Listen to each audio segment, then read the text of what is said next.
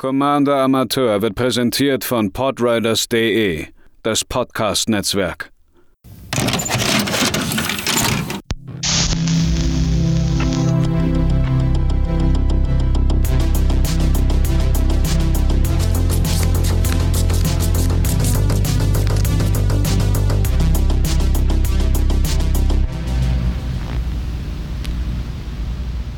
Einen wunderschönen guten Tag, liebe ZuhörerInnen, hier bei einer weiteren Folge von Commander Amateur. Mein Name ist Matze, ich benutze er ihn Pronomina und heute soll es eine kleine Rückschau geben auf das vergangene Jahr in Magic, auf die vielen, vielen Karten und Sets, die 2023 so erschienen sind. Bevor es losgeht, natürlich das äh, übliche Gelaber. Wenn euch das gefällt, was ich hier tue, würde ich mich über jede Form von Feedback freuen. Sei es auf dem Discord-Server der Podriders, auf den verschiedenen Plattformen, wo das möglich ist, wie Spotify oder Apple Podcast oder bei äh, Instagram zum Beispiel. Der erreichte mich auch unter idh unterstrich, glaube ich, Amateur. Die Links findet ihr aber auch alle in den Show Notes. Das ging erstaunlich schnell. Das bedeutet, wir können auch einigermaßen ohne Verzögerungen in die äh, in den Jahresrückblick starten.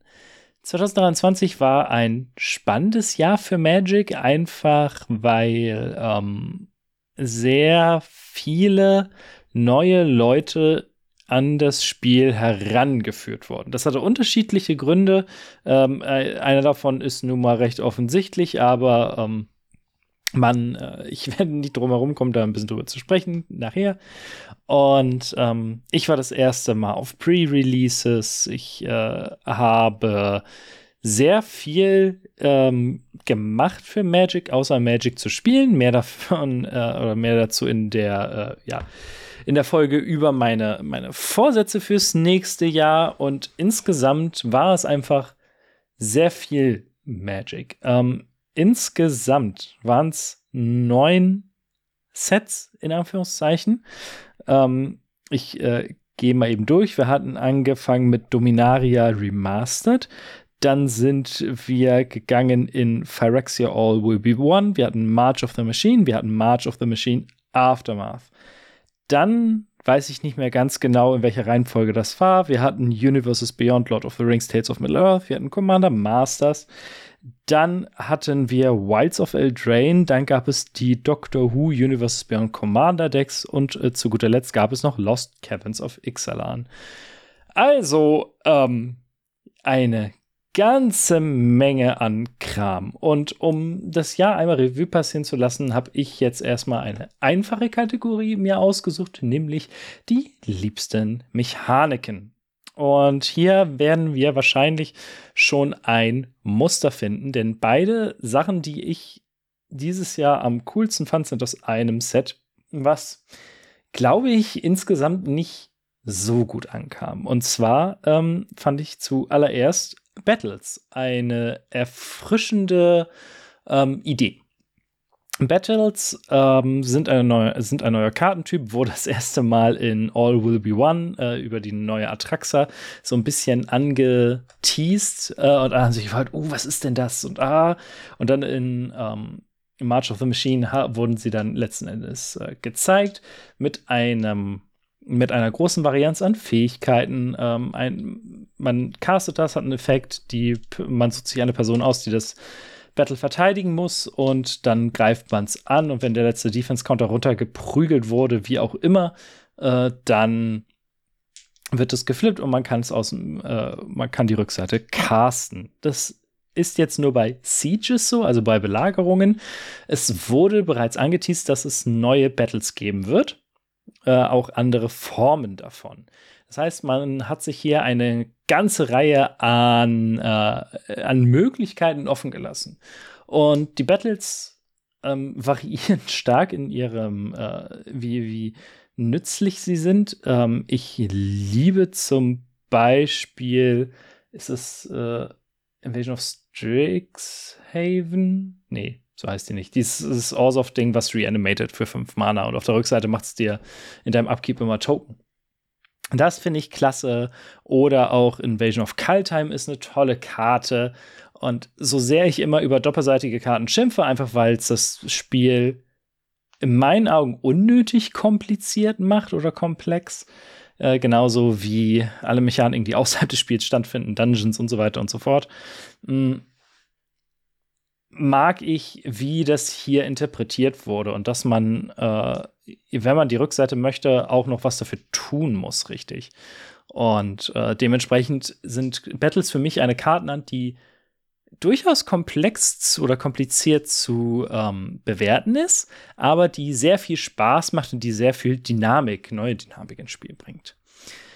Das gleiche gilt für Backup. Ähm, ich weiß nicht, wie beliebt das Ganze war. Äh, Backup ist eine Mechanik, eine ETB-Mechanik auf Kreaturen, die, wenn sie reinkommen, können sie, ähm, je nachdem, wie viel Backup sie haben, eins, zwei oder also ich glaube, das Maximum ist drei äh, im, in einem der Precons, ähm, können sie so viele 1-1-Counter einer Kreatur geben und die erhalten bis zum Ende des Zuges die Fähigkeiten der Kreatur mit dieser Backup-Fähigkeit.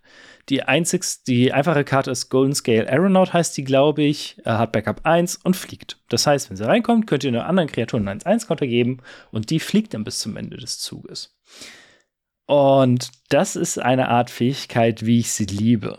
Ähm, man verteilt Marken, aber nicht nur das, sondern auch ganz seltsame Fähigkeiten. Und ähm, dadurch entstehen sehr coole Builds, wie ich finde. Ähm, das Problem an der gesamten Geschichte ist, die Mechanik werden wir so schnell nicht wiedersehen. Das heißt, der Kartenpool an Karten, die mit Backup ist sehr fest. Ähm, es ist ähnlich wie mit Mutate zum Beispiel. Äh, es ist, wird schwer sein, ein Deck komplett um Backup herumzubauen. Das bedeutet nicht, dass ich es wahrscheinlich nicht versuchen werde. Äh, es gab das Backup Precon, was eine, ich sag mal, eher so semi-gute Idee ist, weil die Mechanik ist inhärent schon recht äh, schwierig zu verstehen und sehr, sehr noch schwieriger, den Überblick zu halten und zu gucken, okay, ähm, welche Kreatur hat jetzt welche Fähigkeit, womit kann ich jetzt angreifen, wo sollte ich den als 1-Counter hinpacken und so weiter und so fort. Dementsprechend als Precon-Mechanik ein bisschen schwierig, aber ich glaube, für Leute, die auf diese Form von, ähm, von 1-1-Counter Shenanigans oder äh, Pseudo-Haste äh, stehen, so wie ich, äh, mit, die können damit eben eine ganze Menge an Spaß haben. Und Dementsprechend überrascht es vielleicht auch nicht, was mein liebstes Set ist. Und zwar ist es March of the Machine plus Aftermath. Äh, es gibt eine ganze Menge an Karten für Commander, wohlgemerkt, die in diesem Set waren, die wirklich, wirklich cool sind.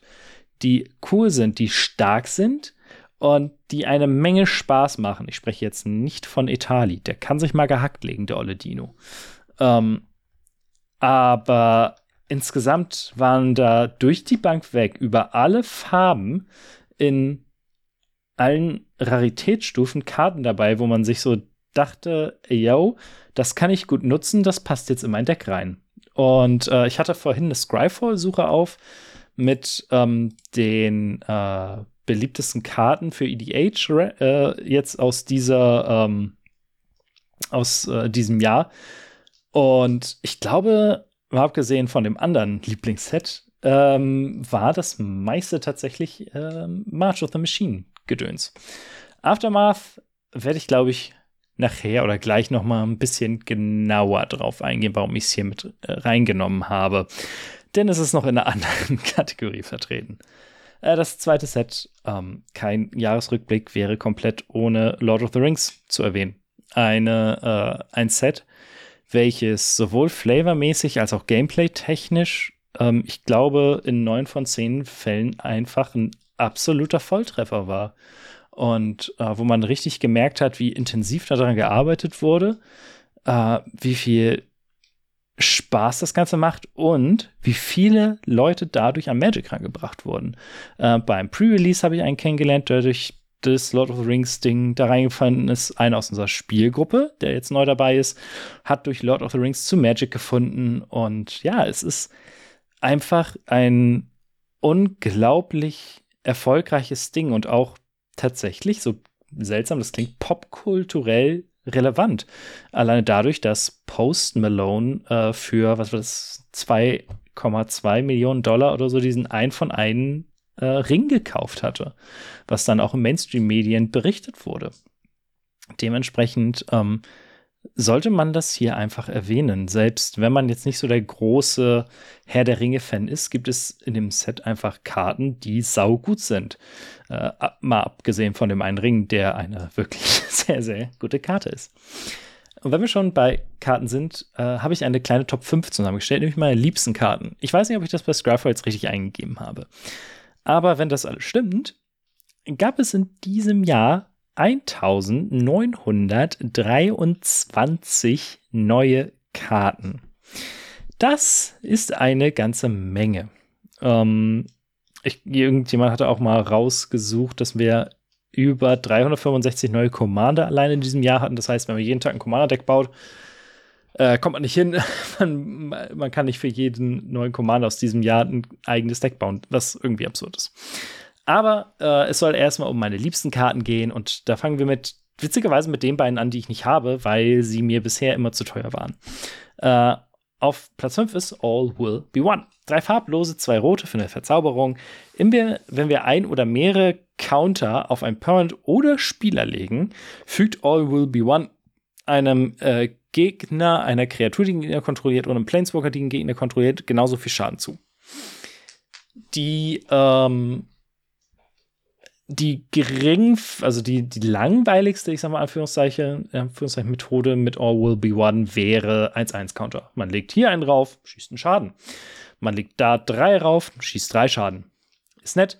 Geht sogar mit äh, einigen Karten Infinite. Äh, The Red Terror war das, glaube ich. Ähm, aus dem Warhammer Precons, was äh, eine, eine Zwei-Karten-Kombo in der Kommandozone ist. Was ziemlich krass ist, wenn ich mich richtig entsinne. Und ich glaube auch Hala und Shalai aus den Precons äh, waren da auch irgendwie so ein bisschen mit drin verhaftet. Was allerdings äh, hier auch noch cool ist, es funktioniert tatsächlich mit jeder Art von Countern. Äh, Midnight Clock kriegt jede, jedes, jeden einen Counter und dann kommt da mehr drauf. Ähm, Planeswalker, wenn ihr einen Planeswalker mit vier Loyalität spielt, werden da laut Regeln vier Magen draufgelegt und ihr dürft vier Schaden schießen. Es gibt so viele Karten, die in irgendeiner Form mit Magen interagieren, sodass All Will Be One einfach so ein so ein ähm, so eine Überraschungstüte ist, wo man das alles reinpacken kann und wo es überall Sinn ergibt. Und das finde ich ist eine saukoole Sache. Und äh, ich bin ja eh generell Fan von Sprüchen, die Spiele schneller machen. Und All Will Be One macht das auf jeden Fall. Da man ja schon gemerkt hat, dass ich so ein bisschen auf die abgefahreneren Karten stehen, mit der Backup-Mechanik und so weiter und so fort, ist vermutlich wenig verwunderlich, dass sich Agathas, äh, Agatha, Agatha, hm, den, den Seelenkessel für zwei Mana, den Soul Cauldron, super cool finde. Der besagt, dass wir Mana ausgeben können, um Fähigkeiten von Kreaturen zu aktivieren, als ob es jedes Mana wäre. Es fixt also für aktivierte Fähigkeiten. Kreaturen mit 1-1-Kanon drauf, die wir haben oder die wir kontrollieren, haben alle aktivierten Fähigkeiten von Kreaturenkarten, die mit Agathas Soul Cauldron ins Exil geschickt wurden. Und für Tappen können wir eine Karte aus dem Friedhof ins Exil schicken und falls es eine Kreaturenkarte war, packen wir einen 1-1-Counter auf eine Kreatur, die wir kontrollieren. Die Karte liegt aktuell laut Scryfall bei knapp 42 Euro. Das ist vielleicht der Grund, warum ich diese Karte nicht besitze. Ist aber auch der einzige Grund. Denn äh, hiermit kann man sehr viel Spaß haben, wenn man sein Deck vernünftig drumherum baut. Ich glaube, in der Wilds of Eldraine Folge von Game Nights hatte Kippler die gespielt und sehr schnell gezeigt, was damit alles möglich ist. Es macht äh, Combat, ähm, Combat-Mathematik äh, sehr schwierig, weil du kannst immer einen 1-1-Counter irgendwo rauflegen, äh, mit irgendwelchen Effekten, vielleicht sogar zwei oder drei, wie man es immer so kennt. Und man kann auf einmal Kreaturen, die das eigentlich nicht tun sollten, Fähigkeiten geben, was zum Beispiel im Standard zu einer äh, zu einem witzigen äh, Combo-Deck geführt hat, was hat sich nicht gehalten, aber die Idee dahinter fand ich sehr, sehr cool mit ähm, der Sleep Cursed Fae und äh, Karten, die Mana, für Mana tappen, ja, wenn ich mich richtig entsinne. Und alleine für die Möglichkeiten, die hier aufgemacht werden, ähm, vielleicht auch mit All Will Be One, äh, finde ich es Gathers Soul Cauldron eine der coolsten Karten aus diesem Jahr. Ich habe eben gerade eine Fee erwähnt. Fairies sind äh, in diesem Jahr wieder zurückgekommen. Und vor allen Dingen in Wilds of Eldraine. Meine liebste Fairy kommt aber aus, offensichtlich, March of the Machine. Und zwar Fairy Mastermind. Ein farbloses, ein blaues für ein Fairy Rouge hat Flash, fliegt. Äh, für drei farblose und ein blaues können wir jedem Spieler, jede Spielerin eine Karte ziehen lassen. Und immer wenn ein Gegner seine zweite Karte pro Zug zieht, ziehen wir eine Karte. Das heißt, sobald eine Person, die am Zug dran ist, eine zweite Karte zieht durch irgendeinen Effekt, was so gut wie eigentlich immer passiert, ziehen wir auch eine Karte. Ich habe diese Karte, ich habe den Fairy Mastermind in mein Flashdeck geschmissen und die hat mir nicht das allererste Spiel, was ich damit gespielt habe, gewonnen. Die zwei Schaden in der, in der Luft kann man durchaus immer mitnehmen, aber die Menge an Card Adventure, die das Ding generiert, ist wirklich, wirklich absurd, weil man damit äh, pro Zug, wenn alles normal läuft, insgesamt drei weitere Karten zieht. Und das ist enorm mächtig. Die Karte ist auch nicht günstig. Wir sprechen hier so von knapp 9 Euro, wenn ich das richtig sehe. Hm, ich hatte das Glück, dass ich eine gezogen habe, schlichtweg. Äh, und ich bin wirklich überzeugt davon. Ich finde, die ist richtig, richtig stark. Sollte man, wenn man blau spielt, ich weiß nicht, ob sie so ganz auf Staple-Level ist, ähm, aber knapp drunter, würde ich sagen, ist sie nicht. Was auf gar keinen Fall ein Staple ist, ist ein Deluxe Dragster. Äh, auf Platz 2 für mich. Vier farblose, ein blaues für ein Vehikel. 4-3. Äh, er kann nicht geblockt werden, außer von Fahrzeugen, also Vehikeln. Aber immer wenn der Deluxe Trackster einem Spieler Kampfschaden zufügt, dürfen wir eine Instant- oder Sorcery-Karte aus dem Friedhof dieser Person sprechen, ohne die Mana-Kosten zu bezahlen. Und falls dieser Spruch ins, äh, in den Friedhof gelegt werden würde, geht er stattdessen ins Exil. Ähm, es ist eine 5-Mana-Karte, die im ersten Zug, in dem sie runter, in dem sie kommt, nichts macht. Ich hatte da mit äh, dem lieben Jan von Salt Wars drüber gesprochen. Äh, ich weiß gar nicht, ob das on-Mic war oder nicht, als wir die Control-Folge aufgenommen haben. Äh, da haben wir über mein Anhelo-Deck gesprochen, was, äh, wo drin ich diese Karte habe. Und er meinte, es klingt sehr lustig, aber für ihn wäre das zu langsam. Die Art, wie ich ja am liebsten Magic spiele, ist nun mal jetzt nicht hyperfokussiert. Das heißt, es ist nicht so schlimm, wenn man fünf Mana für, eine Art, äh, für ein Vehikel ausgibt. Das Ding haben Leute, glaube ich, nicht auf der Pfanne. Die wissen nicht, was auf sie zukommt. Und im Grunde genommen äh, ach ja, das habe ich ganz vergessen. Crew 2 ist wirklich nichts. Äh, und im Grunde genommen hat man hier 4-3er unblockbar, der dir zusätzlichen Value aus den Friedhöfen der Gegner generiert. Und selbst wenn es nur ein Rampant Growth ist oder ein Cultivate, dann habt ihr auf Attack gerammt. Das ist auch nett. Und im besten Fall sind es irgendwelche coolen Draw-Spells oder Interaktionen, wenn ihr äh, irgendwas auf, den, auf dem Feld eurer Gegner loswerden wollt. Und die die Möglichkeiten dieses Dragstars sind einfach fantastisch. Und sonst ist es einfach, sind es pro Zug vier Schaden, die euren Gegner reinschießt. Was nicht verkehrt ist. Zu guter Letzt, die liebste Karte, wer äh, diesen Podcast dieses Jahr verfolgt hat, wird es, ihr wird es wahrscheinlich nicht wundern. Äh, Nahiri's Resolve aus äh, March of the Machine Aftermath. Drei farblos, rot-weiß Kreaturen, die wir kontrollieren, haben plus 1, plus 0 und Eile. Und am Anfang unseres Endsteps können wir eine beliebige Anzahl Nicht-Token, Artefakten und oder Kreaturen ins Exil schicken. Äh, die kommen dann am äh, Anfang unseres nächsten Upkeeps zurück. Das heißt, es ist ein Boros Blink Spell, ein Enchantment, was allerdings äh, auch noch plus 1 plus 0 und Eile gibt. Das heißt, ähm, hier können wir in Massen angreifen. Wir können unsere Kreaturen vor ähm, Sorcery Speed Interaktion beschützen. Denn wenn die meisten Wraths oder so sind eben nur mal auf Hexerei und keine Instance. Und wenn unsere Sachen nicht da sind, können sie auch nicht weggewiped werden.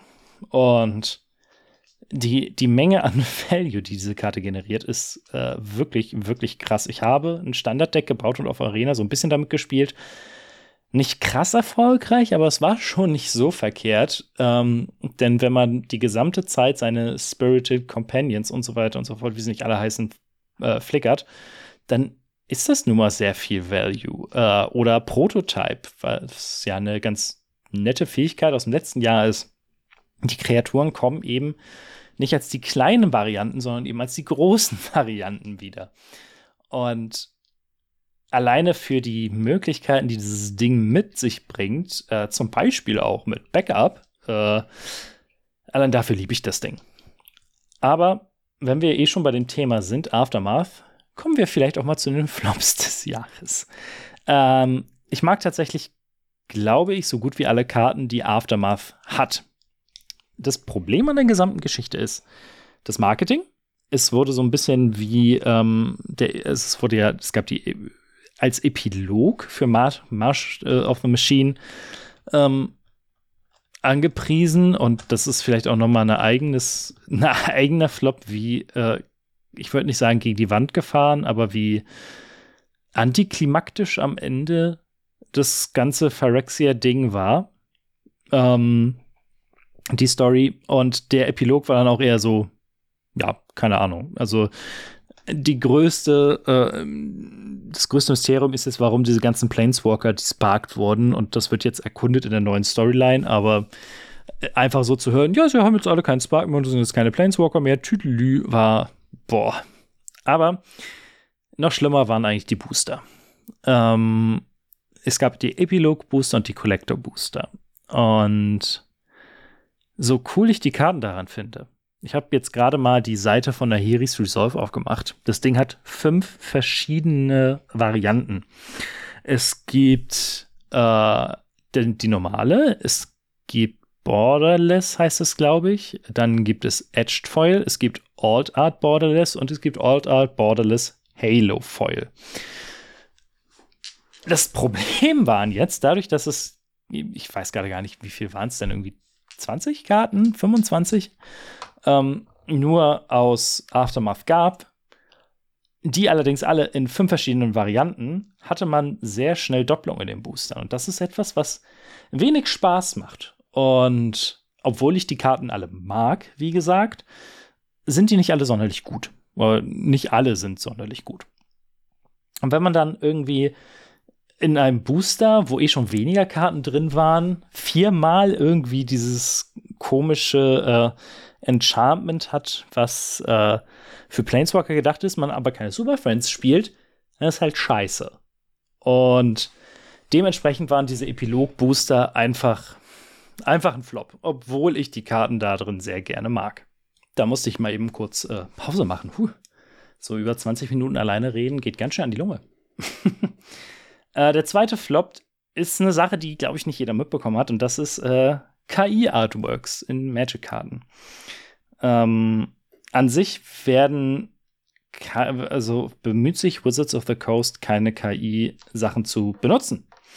Äh, in den Precons von Ixalan hat sich allerdings, ich glaube, es war eine Wayfarer's Bauble, äh, eingeschlichen, bei denen sich ein, eine Person oder ein Künstler, eine Künstlerin an äh, KI-Artworks äh, bedient hat. Und das ist nur rausgekommen, weil die KI ein Artwork einer anderen Person kopiert hat. Wenn ich mich richtig entsinne und wenn ich das richtig wiedergebe. Äh, ich bin eh kein allzu großer Fan dieser ganzen äh, KI-Sachen. Ähm, dafür habe ich zu viele dystopische Filme gesehen. Und dass man nun auch noch in der Qualitätskontrolle bei den Artworks da nicht drauf geachtet hat, es stimmt mich so ein bisschen skeptisch für die Zukunft. Ähm, ein großer Selling Point von Magic ist für viele eben die äh, sind die äh, Artworks und wenn dann nicht die Qualitätskontrolle stimmt, hm, sehe ich es ein bisschen schwierig. Muss man mal gucken. Ich hoffe, das nimmt in Zukunft nicht überhand. Zu guter Letzt ähm, dann, oder vorletzter Punkt auf der Agenda sind die liebsten Commander. Ich dachte ja, Mensch, Matze, du hast ja in diesem Jahr dich gut zurückgehalten. Du hast so gut wie keine Commander aus diesem Jahr gebaut. Dann habe ich nochmal genauer geguckt und äh, mir ist aufgefallen, Pustekuchen hast du doch drei Stück. Hm. Ähm, äh, vorher vielleicht noch ähm, eine Honorable Mention. Äh, habe das jetzt nur bei der Command Zone mitbekommen. Ähm, die Doctor Who Precons sind wohl spielerisch aus der Box raus bisschen schwierig. Äh, was allerdings dafür gesorgt hat, ist, dass man eine unglaublich riesige Menge an möglichen Pairings hat mit unterschiedlichen Fähigkeiten. Äh, das ist ja auch das Coole gewesen am Baldur's Gate. Das ist das Coole an dem ersten Commander äh, Legends. Oh, Commander Masters. Hatte ich ganz bei den Flops vergessen. Ha, das war auch ein äh, Schuss in den Ofen, möchte ich meinen. Ähm, und jetzt haben wir nun mal eine, eine Fülle an Doctor Who und äh, Companion Pairings, bei denen vielleicht die ein oder andere Sachen sehr stark sind, bei denen man auch, glaube ich, sehr, sehr viel intensive kreative Arbeit reinstecken kann, um coole Decks zu bauen. Da freue ich mich schon, das mal äh, vielleicht irgendwann in Zukunft ein bisschen genauer mir noch anzugucken. Sollte die Produktflut irgendwann mal nachlassen. Auf Platz 3 der coolsten Commander ist Thambert Short. Jetzt mag sich der eine oder andere fragen, was? Äh, neben den ganzen normalen Sets, Precons und äh, alles, was dazugehört, gab es natürlich auch Secret Layer. Und zwar ist Thamba Short aus dem Dungeons Dragons Honor Among Thieves Secret Layers. Das ist einer meiner liebsten Filme des Jahres. Nicht nur, weil ich die ganzen Cast interviewen durfte, weil ich gerne Dungeons Dragons spiele, sondern weil der Film auch einfach eine enorm unterhaltsame Fantasy-Reise ist. Sehr klischeehaft, aber sehr spaßig dabei. Und Thamba Short hat einen sehr coolen Auftritt in diesem äh, Film und dementsprechend hatte ich mich gefreut, dass sein Effekt so ein bisschen mich in eine Richtung gelenkt hatte, was mein monorotes Drachendeck angeht. Äh, Thamba Short kostet 7 Mana, 4 farblose, 3 rot, 5, 5 Trampel. Wenn er das Spielfeld betritt, fügt er x Schaden jeder anderen Kreatur ohne fliegend und jedem Spieler je Spielerin zu, wobei x gleich die Anzahl an Gebirgen ist, die wir kontrollieren. Und das heißt, wenn er reinkommt, macht er erstmal eine ganze Menge an Schaden. Und wir können übrigens äh, Short ähm, erschöpfen, heißt es, glaube ich, auf Deutsch, exert, äh, wenn er angreift. Und falls wir es tun, kriegt er Fliegen bis zum Ende des Zuges. Das heißt, er ist ein bisschen chonky Dragon. Äh, wenn er sich besonders anstrengt, kann er fliegen, dann ist er aber in der nächsten Runde nicht verfügbar. Ich liebe den Flavor. Und ähm, ich habe in meinem äh, Drachendeck sehr viele von diesen, ähm, oder einige von diesen Kopiedingern äh, reingepackt. Sowas wie zum Beispiel Blade of Selves, wie Jax the Troublemaker oder Delina Wild Mage. Und mit all den Dingern möchte ich halt die coolen ETB-Effekte der Drachen ähm, nochmal neu nutzen. Und da passt halt Thambert Short ideal rein. Dann ähm, auf Platz 2 ist eine. Man muss, ich muss zugeben, sie sind ein bisschen Good Stuff. Es ist nur ein Semi-Commander. Inga und Essica. Zwei farblose, ein grünes, ein blaues für vier Kreaturen, haben, die wir kontrollieren, haben Vigilance und können für ein Mana eine beliebige Farbe tappen. Äh, das dürfen wir aber nur ausgeben, um Kreaturen zu sprechen.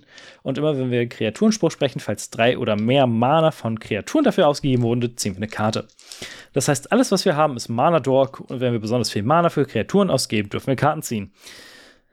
Ähm, das ist, sind die Commander meines Flash-Decks, was erstaunlich viel Spaß bringt dafür, dass das eigentlich so ein Arschdeck ist. Ähm, es ist, ein es ist durchaus eine Control-Strategie. Die Diskussion habt ihr ja hier mit Sicherheit mitbekommen. Und das aber so cool auf Kreaturen fokussiert, dass es einfach Spaß macht, äh, immer wieder was zu spielen und Karten zu ziehen. Und äh, ich habe einfach mit dem Deck so viel Spaß, dass ich es mir nicht vorstellen kann, das einfach so schnell tatsächlich wieder auseinanderzubauen. Ich glaube, das wird eins meiner, äh, ich habe vor zumindest, dass es eins meiner, äh, jetzt fehlt mir das Wort, Signature, Signature Decks wird. Und äh, da sind Inge und Essica. Ich fand den Effekt einfach cool und dann habe ich mir überlegt, was kann man damit machen. Dann kam das Deck raus und äh, ich bin deswegen einfach happy. Noch glücklicher bin ich über die Seltsamkeit, die Bernard Ginger Sculptor ist. Ein farbloses, ein grünes, ein weißes, ein blaues, also ein Bandcommander 3-3, Human Artificer und äh, jede Kreatur, die wir kontrollieren, die entweder ein Food ist oder ein Golem, kriegt plus 2 plus 2 im Trampel. Ich wollte schon immer ein Golem-Deck haben. Äh, und irgendwie hatte ich nie so einen richtigen Commander, beziehungsweise so die Idee, wo ich denke, ah, den kann man jetzt hier nutzen, um damit cool zu machen, coole Dinge zu machen. Denn die meisten Golems kommen über diese Splicer. Äh, Wingsplicer, drei farblose und blaues, 1-1. Wenn er reinkommt, kriegen wir einen 3-3 farblosen Golem. Und Golem-Kreaturen, die wir kontrollieren, haben Flying. Das heißt, die sind alle in irgendeiner Form und Weise, ähm, bringen die einen Golem mit und äh, haben dann irgendwie eine Art seltsamen Anthem-Effekt.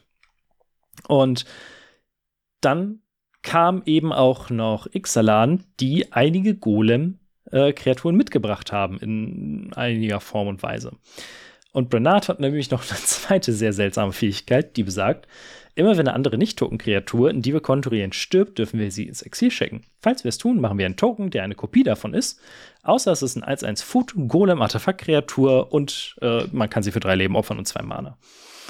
Äh, ich hatte hier über die Zeit eine ganze Menge an Supportkarten für Artefakt-Kreaturen mitgenommen oder äh, angesammelt. Steel Overseer, Lucia, Clockwork Scholar und äh, wie sie nicht alle heißen. Und dementsprechend musste ich jetzt erstmal gucken, wie viel kann ich hier davon überhaupt reinpacken, ohne dass dieses Golem-Thema verwässert wird. Und ich muss sagen, ähm, ich habe damit jetzt bisher erst ein Spiel gemacht. Aber ich mag Bernards Fähigkeit und dieses Spiel war wild. Es war richtig verrückt. Äh, hat sau viel Spaß gemacht und eine Art Band Aristocracy Deck so ein bisschen äh, mit Kreaturen, die sich selbst opfern können oder äh, wir können Kreaturen opfern, um sie stärker zu machen, weil sie dann den Pomp von Bernard bekommen. Das ist alles, wie gesagt, sehr seltsam, sehr cool, macht eine ganze Menge Spaß zu spielen. Zum Abschluss gibt es noch einen kleinen Ausblick. Ich hatte vor einiger Zeit, als das Ganze enthüllt wurde, schon äh, gesagt, was für Sets so 2024 kommen. Am meisten bin ich gespannt auf Modern Horizons 3. Da muss man echt mal gucken, was das wird. Äh, die Modern-Spieler haben schon Schiss, hörte ich. Ähm, ich bin einfach sehr gespannt, äh, was daraus am Ende entsteht. Vielleicht gibt es ja wieder ein, zwei ganz coole neue Karten, die nicht komplett broken sind. Da hat man ja mal Bock drauf. Dann Outlaws of Thunder Junction, äh, Magic in Wild West mit einem neuen Oko, wenn ich das richtig interpretiere. Könnte cool werden, aber das, worauf ich mich am meisten freue, ist einfach Bloomborough. Ähm, eine, äh, eine Magic-Welt, in der nur anthropomorphe Tiere unterwegs sind, das alles eher nach, nach Waldtieren aussieht. Der Wolf ist dann der große Böse. Ähm, wer ein entsprechendes DD-Modul sucht, äh, Humblewood ist sehr zu empfehlen. Ähm, ist ein sau cooler Flavor und ich freue mich da sehr drauf. Die ersten Artbooks waren schon enorm fantastisch. Ich bin großer Fan davon. Das war's mit dem Jahresrückblick. Es war doch eine ganze Menge. Halbe Stunde äh, einfach mit sich selbst reden. Tolle Sache. Schreibt mir gerne, was eure Lieblinge dieses Jahr waren, liebste Commander, liebste Karten, vielleicht auch eure persönlichen Flops. Das würde mich natürlich sehr interessieren. Wir hören uns 2024 wieder. bis dahin habt noch eine schöne Zeit.